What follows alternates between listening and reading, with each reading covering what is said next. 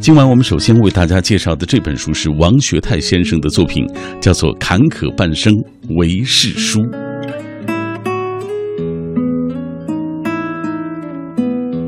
这是一本书画系列作品当中的一本，内容包括三大类：一是写作者过去读书生活的；二是平时的文章；三是书评文章。这些文章涉猎广博，言古及今，内容包括对人、写事、民主政治，包括呃民国见闻、书法绘画以及花草医药等等，许多已经在网上发表过。对于王学泰先生的笔法。读书界给予了相当高的评价，认同他是绝技只处在第一流的文字当中的人。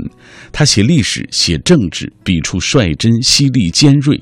文章多潜藏着对当代历史与现实的批判，品人论事，视角新奇独特，褒贬洋溢，态度鲜明。写古代文学典籍，诙谐幽默，思绪灵动，极有情趣，浓郁的人文情怀。饱满笔端，接下来我们就通过一个短片来了解一下王学泰先生。作者为社科院研究员，年届七十，专业虽为中国古典文学，却以研究游民和江湖文化而驰名于学界和读书界。读书是作者的嗜好，在他看来，生活的艰难、工作的艰难，也比不上没书读更艰难。让我们跟随作者的笔触，去体验读书的苦与乐，了解目前的内部书、内部书店、文革中的怪书，认识去妖魔化和去神圣化后的《论语》，学习如何选择好书，怎么读书。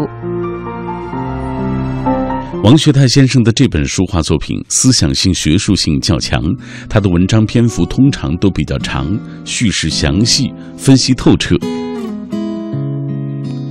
在写读书生活中，透过个人的阅读经历，展现时代的大场景，呈现给读者的历史画面，真实感人。诸如有一段写琉璃厂寻书，在监狱中与管教人员斗智的小故事等，描绘了世书人无论生活在什么样的环境下，都要读书的乐趣，苦难中的欢乐，轻松而沉重。在评史和评书的文章当中，又表现出他视野广阔的那一面，分析透彻，评论客观，语气平和而具有说服力。